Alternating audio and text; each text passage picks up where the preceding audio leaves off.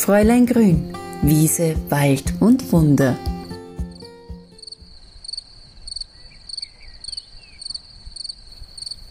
Hallo, Servus zu einer neuen Episode von Fräulein Grün, Wiese, Wald und Wunder. Ich muss euch kurz eine kleine Geschichte erzählen, weil es einfach mich auch auf die Idee gebracht hat, dass ich da den Podcast darüber mache, weil ich sitze gestern auf, äh, ja, in einem Café Plötzlich steht da so ein sechsjähriges Mädchen vor mir mit einem leeren Sackerl, schaut mich an und sagt so, Hallo. Dann sage ich, Hi, Christi, was tust denn du da?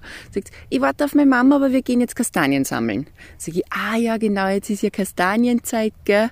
Und habe sie dann halt so gefragt, was sie mit den Kastanien macht. Und natürlich ganz klar, mit den Kastanien werden dann die kleinen Tierchen gebastelt, wo man die Zahnstocher dann in die Kastanien reinsteckt. Das kennt ihr sicherlich alle. Und die Kastanie ist einfach der Samen sozusagen von in Salzburg der Rosskastanie. Es gibt ja dann auch noch die essbare Kastanie, die Maroni, wie wir sie nennen, aber bei mir in Salzburg, da gibt's wirklich nur die Rosskastanie. Und diese Samen, die jetzt genau September, Oktober von den Bäumen runterprasseln, die begleiten uns ein ganzes Leben. Die sind Handschmeichler, weil man greift sie einfach gerne an. Diese braune, glatte Fläche, die beruhigt irgendwie, wenn man sie in der Hand hat. Ich sammle sofort immer dann eine und habe sie in der Hand und in der Tasche. Für Kinder ist sie einfach, ja, nicht nur Spielzeug, sondern einfach auch ein Utensil, wo man, wie ich jetzt gerade erzählt habe, wunderbar basteln kann. Aber in der Naturapotheke ist sie ein ganz, ganz wertvolles Naturprodukt. Sie ist nämlich das Venenmittel aus der Natur.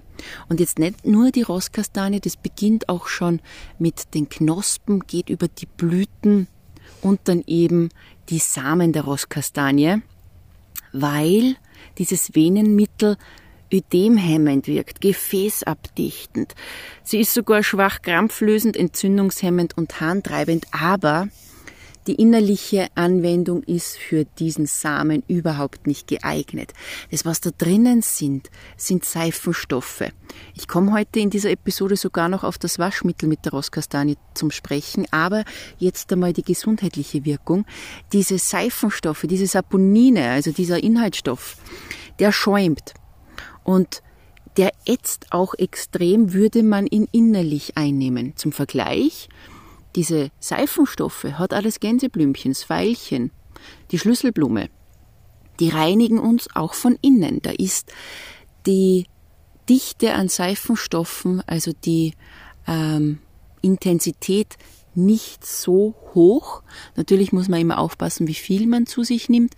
Aber zum Beispiel bei der Rosskastanie oder auch beim Efeu, da weiß man immer, Efeu ist giftig, da ist es nicht geeignet, die innerlich anzuwenden. Aber äußerlich auf alle, auf alle Fälle, weil sie eben, wie gesagt, die Venenwände verdichtet, sie hält sie elastisch und wirkt entzündungshemmend.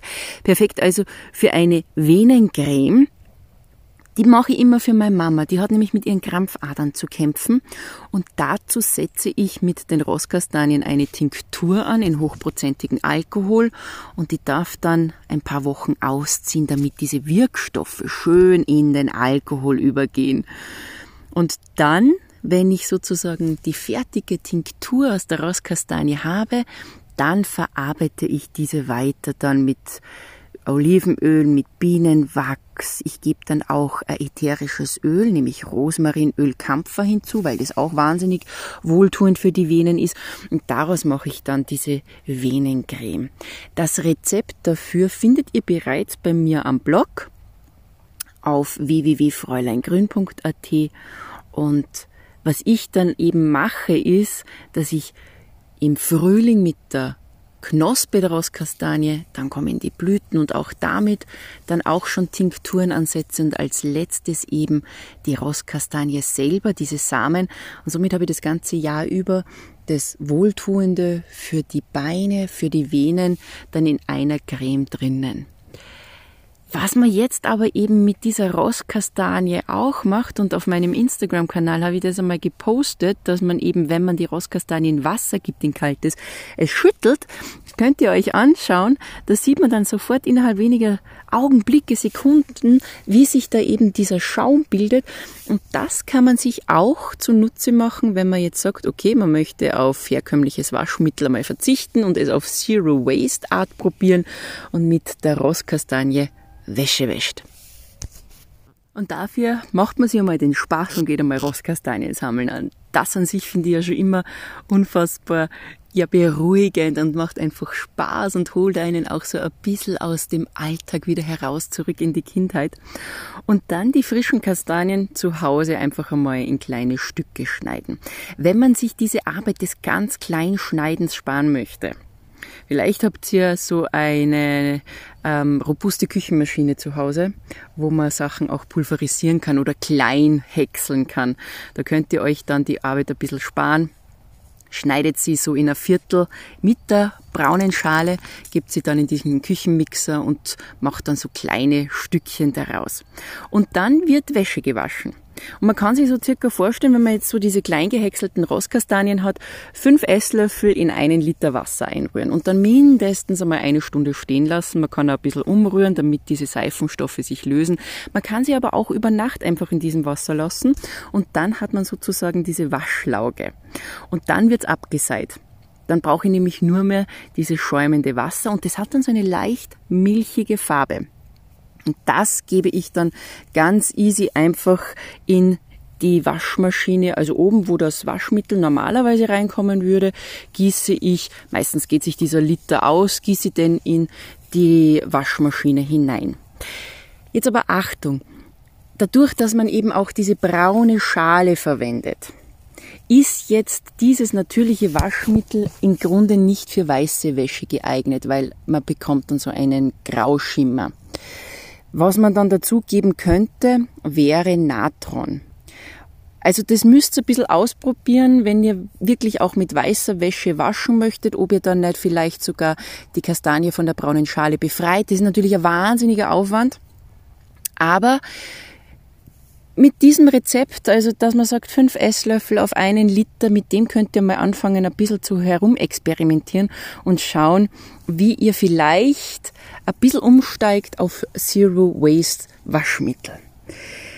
Sozusagen kann man die Rosskastanie also in ganz vielfältiger Art und Weise verwenden, selbst wenn man sie nur als Handschmeichler hernimmt und einfach dieses angenehme Gefühl genießt und dann ein bisschen abschweift mit den Gedanken, das ist schon ein herrlicher Moment.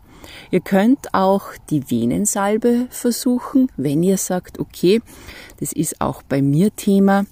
Oder ihr probiert einfach einmal in einem Glas Wasser, wie das alles zu schäumen beginnt, um diesen Effekt, um einmal zu sehen, wie Inhaltsstoffe auch wirken. Und das geht eben wunderbar bei den Saponinen, bei den Seifenstoffen mit der Rauskastanie. Und ich würde mich freuen, wenn ihr da einfach ein bisschen eintaucht in den Herbst mit diesem Tipp. Und wenn ihr beim nächsten Mal wieder zuhört, bei meinem Podcast Fräulein Grün, Wiese, Wald und Wunder.